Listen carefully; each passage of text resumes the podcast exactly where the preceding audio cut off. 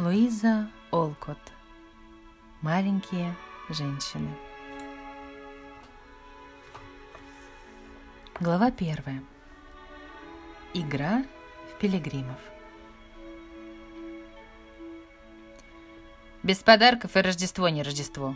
Недовольно проворчала Джо, растягиваясь на коврике перед камином. «Как это отвратительно быть бедным!» Вздохнула Мэг, опустив взгляд на свое старое платье. Это просто несправедливо, что у одних девчонок полно красивых вещей, а у других совсем ничего нет. Обиженно засопев, добавила маленькая Эми. Зато у нас есть папа и мама, и все мы есть друг у друга. С удовлетворением отозвалась из своего угла Бесс. При этих одобряющих словах четыре юных лица на мгновение оживились, но тут же омрачились снова, так как Джо сказала печально. «Нет с нами папы и не будет, пока война не закончится». Она не произнесла, а может быть, никогда. Но каждая из них добавила эти слова про себя, задумавшись об отце, который так далеко от них, там, где войска Северных Штатов сражаются с мятежниками-южанами. С минуту все молчали. Затем Мэг заговорила другим тоном. «Ну, вы же знаете, почему мама предложила не делать друг другу подарков на Рождество. Она считает, что мы не должны тратить деньги на удовольствие, когда мужчинам так тяжело на фронте». У каждой из нас лишь доллар на карманные расходы. Вряд ли мы так уж поможем армии, даже если пожертвуем эти деньги. Мне не нужно никаких подарков от вас, но я хочу купить себе Ундину и Синтрама. Я так давно мечтала об этой книге», — сказала Джо. «Я собираюсь потратить свой доллар на новые ноты». И Бесс чуть слышно вздохнула. «А мне просто необходима коробка цветных карандашей», — заявила Эми решительно. Мама ничего не говорила о наших карманных деньгах. Пусть каждый из нас купит, что хочет. И хоть немного порадуемся, предложила Джо. По-моему, мы заслужили это тем, что так усердно трудились. Уж мне-то действительно пришлось нелегко. Целыми днями учить этих надоедливых детей. Снова начала Мэг жалобным тоном. «Мне было гораздо тяжелее», — заявила Джо. Как бы тебе понравилось часами сидеть в заперти с капризной старухой, которая вечно недовольна и надоедает до такой степени, что ты готова выброситься из окна? Хм. Нехорошо, конечно, жаловаться, но я считаю, что мыть посуду и вытирать пыль – это самая неприятная работа на свете. От нее руки делаются как деревянные, так что я даже не могу как следует играть гаммы.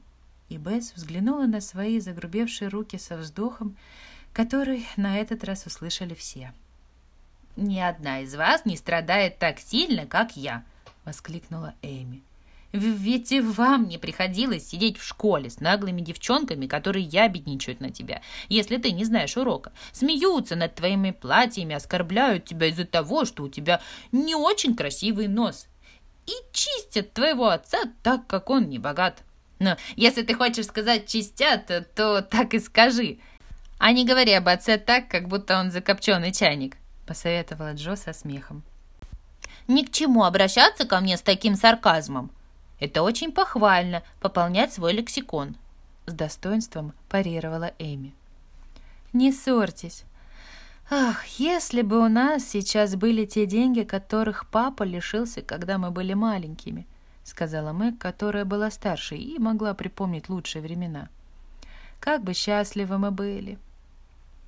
А на днях ты говорила, что, по твоему мнению, мы гораздо счастливее, чем дети Кингов, несмотря на все их богатства, так как они вечно ссорятся да дерутся. Ну да, мы действительно счастливее их, пусть даже нам и приходится работать, ведь зато мы умеем повеселиться, и вообще мы теплая компания, как сказала бы Джо.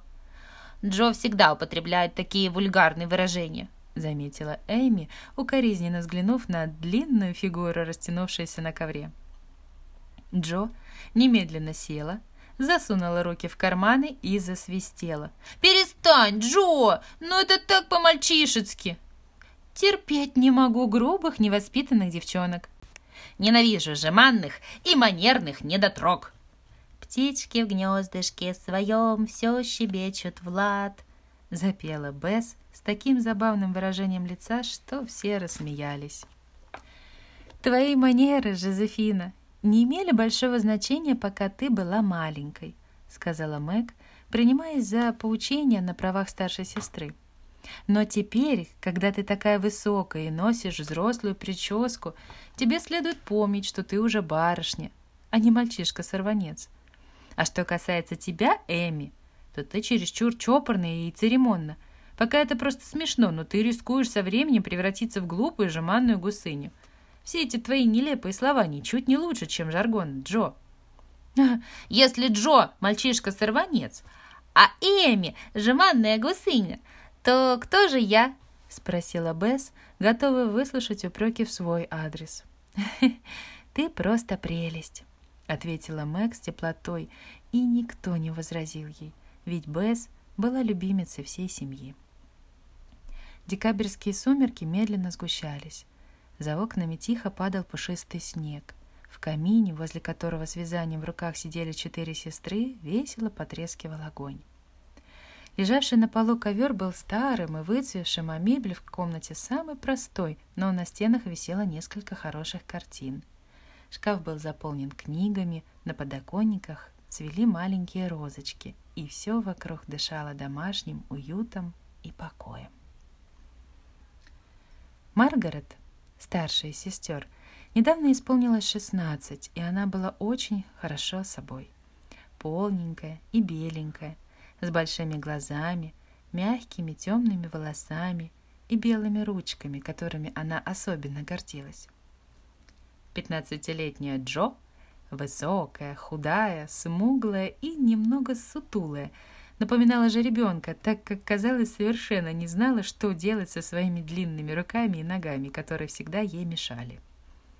Длинные густые волосы были ее единственной красой, но обычно она сворачивала их в узел и укладывала в сетку, чтобы не мешали. К одежде своей она относилась равнодушно и производила впечатление девочки, которая стремительно превращается в женщину и очень этим недовольна. Элизабет, или Бесс, как все ее называли, была румяная 13-летняя девочка с гладкими волосами и яркими глазами. Застенчивая, робкая, с неизменно кротким выражением лица. Она, казалось, жила в своем собственном счастливом мире, решаясь покинуть его лишь для встречи с теми немногими, кого любила. Эми, хоть и младшая, считала себя самой важной особой в семействе – Настоящая Снегурочка с голубыми глазами и вьющимися золотистыми волосами. Она всегда следила за своими манерами, стараясь вести себя как юная леди. Часы пробили шесть. Скоро должна была вернуться мама, и все с радостью готовились встретить ее. Бесс вымела золу из камина, Мэг зажгла лампу. Эми вылезла из э, старого удобного кресла, хотя ее даже не просили об этом. Джо села, чтобы подержать мамины домашние туфли поближе к огню и согреть их. «Маме нужна новая пара. Эти совсем сношенные». «Я куплю ей на мой доллар», — сказала Бесс. «Нет, я это сделаю», — закричала Эми. «Я старшая?» — начала Мэг, но тут решительно вмешалась Джо. «Пока папы нет, я в семье за мужчину, и я куплю ей туфли, потому что он, уезжая, велел мне заботиться о ней». Ну, пусть каждая из нас сделает ей какой-нибудь подарок на Рождество, а для себя покупать ничего не будем», — предложила Бесс. «Отлично, дорогая, как это на тебя похоже. Ну, что же мы купим?» — радостно воскликнула Джо. На минуту все глубоко задумались. Затем Мэг объявила так, словно идея была подсказана ей видом ее собственных хорошеньких ручек. «Я подарю ей пару красивых перчаток». Армейские туфли. Лучше быть не может!» — воскликнула Джо. «Несколько носовых платков, подрубленных и с э, меткой», — сказала Бесс. «Я куплю маленькую бутылочку одеколона. Он ей нравится, и это будет недорого, так что у меня останутся деньги на карандаши», — добавила Эми. «Отлично. За покупками придется пойти завтра, после обеда. До Рождества остается совсем мало времени, а нам еще столько всего нужно подготовить для нашего спектакля», — сказала Джо, расхаживая взад и вперед по комнате с заложенными за спину руками. Давайте прямо сейчас проведем репетицию. Эми, иди сюда. Разыграем еще раз сцену, где ты падаешь в обморок. А то у тебя в ней такой вид, словно ты аршин проглотила. Я никогда не видела, как падают в обморок. А грохаться плашмя, как ты, и набивать себе шишки, не собираюсь», — возразила Эми, которая получила роль главной героини лишь потому, что была маленькая, и злодей в пьесе мог утащить ее за кулисы. «Сделай так. Сцепи руки и, шатаясь, отступай и отчаянно кричи «Родриго, спаси меня!» И Джо продемонстрировала этот маневр с воплем, от которого дрожь пробирала до костей. Эми последовала ее примеру, но при этом двигалась резкими толчками, а ее «О!» наводила на мысль скорее об уколе булавкой, чем о душевных муках. У Джо вырвался стон отчаянно. «Бесполезно. Если публика будет смеяться, меня не вини. Теперь ты, Мэг». Дальше все пошло гладко. Дон Педро, отец героини, бросил вызов миру в речи длинной в две страницы. Волшебница Хейгар пропела заклинание над кипящим котелком, полным ядовитых жаб. Родриго, главный положительный герой, решительно разорвал в куски свои цепи, а Гуга, главный злодей, с леденящим кровь «ха-ха-ха-ха», умер в мучениях, вызванных отравой и угрызением совести. «И как это тебе удается сочинять такие замечательные пьесы, Джо? Ты настоящий Шекспир!» — воскликнула Бесс, когда мертвый злодей поднялся и сел, потирая ушибленные локти. «Ну, не совсем!» — отвечала Джо скромно. «Моя опера «Проклятие волшебницы» неплоха, но хорошо бы поставить Макбета. Мне всегда хотелось исполнить роль убийцы. Кинжал вижу пред собой!» Пробормотала Джо, дико вращая глазами и судорожно хватая руками воздух, как это делал знаменитый трагик, которого она видела однажды в театре. «Нет, это всего лишь вилка для поджаривания хлеба, а вместо хлеба на ней мамина туфля», — воскликнула Мэг, и репетиция закончилась общим взрывом хохота. «Как это приятно! Как это приятно, что я застала вас такими веселыми, девочки мои!» Раздался у дверей радостный голос, и все обернулись, чтобы приветствовать высокую женщину с ласковым взглядом и приятным выражением лица.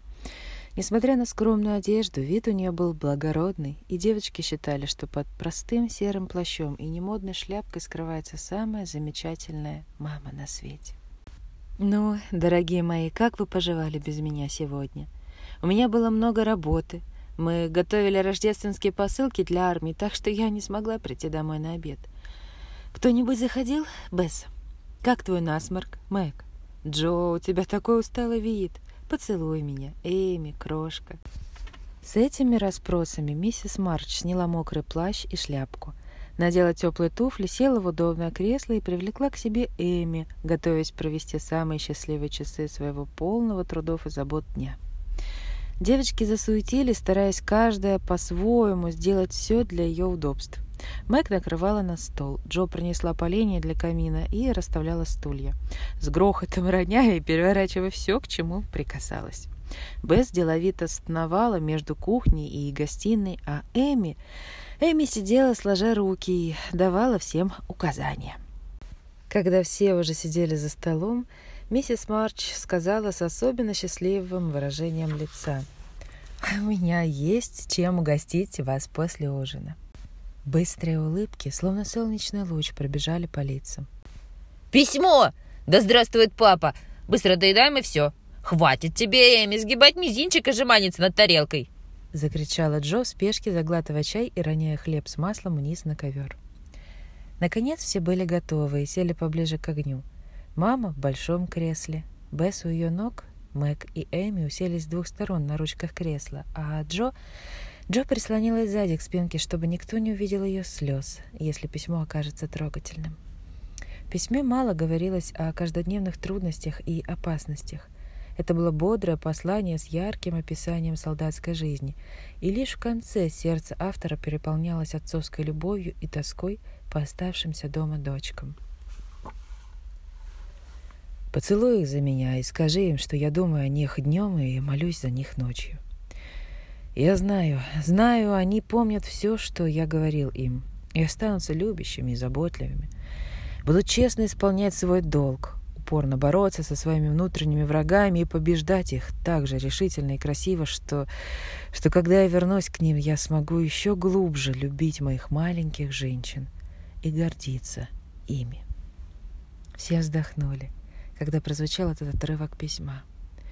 Джонни стыдилась огромной слезы, скатившейся на кончик носа, а Эми спрятала лицо на плече у матери и всхлипнула. «Я такая себялюбивая, но я постараюсь стать лучше». «Мы все будем стараться», — воскликнула Мэг. «Я слишком много думаю о моей внешности и не люблю работать, но, но впредь этого не будет».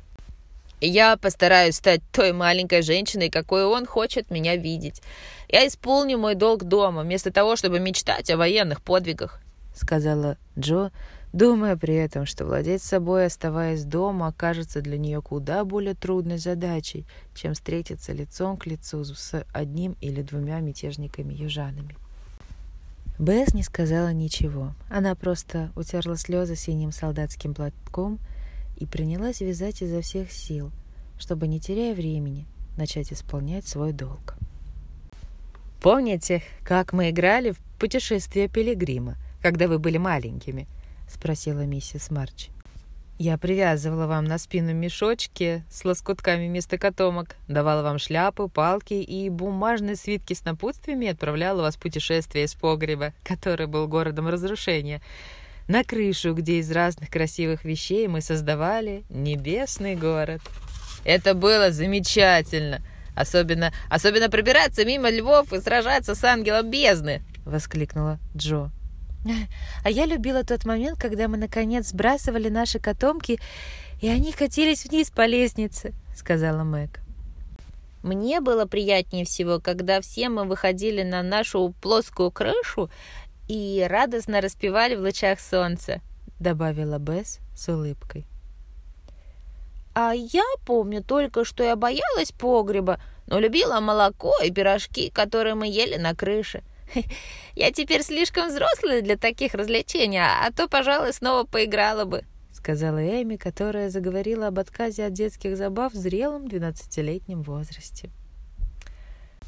«Дорогая моя, мы играем в эту игру всю жизнь. Наши котомки всегда за спиной, а стремление к добру и счастью — тот проводник, что ведет нас через множество огорчений и ошибок к душевному покою. Почему бы вам, мои юные пилигримы, не опуститься в путь? Только не понарошку, а на самом деле. «А где же наши котомки?» — спросила Эми, которая была очень прозаичной юной особой. Каждая из вас уже сказала, какую ношу ей предстоит нести. И только Бесс промолчала. «Должно быть, у нее такой ноши нет?» — заметила миссис Марч. «Моя ноша — мытье посуды и вытирание пыли. А еще я завидую девочкам, которые могут играть на хорошем фортепиано. И боюсь людей». Всем захотелось рассмеяться, но никто не сделал этого, не желая ее обидеть. «Так двинемся в путь?» Сказала Мэг задумчиво. Игра в пилигримов — это просто другое название стремления стать лучше. «Но где же наши свитки с напутствиями?» — спросила Джо в восторге от того, что игра внесет хоть немного романтики в такую скучную задачу, как исполнение долга. Загляните под подушку в рождественское утро, и вы найдете там свой путеводитель, отвечала миссис Марч. Затем девочки принесли рабочие корзинки. Нужно было подшить просто не для тети Марч.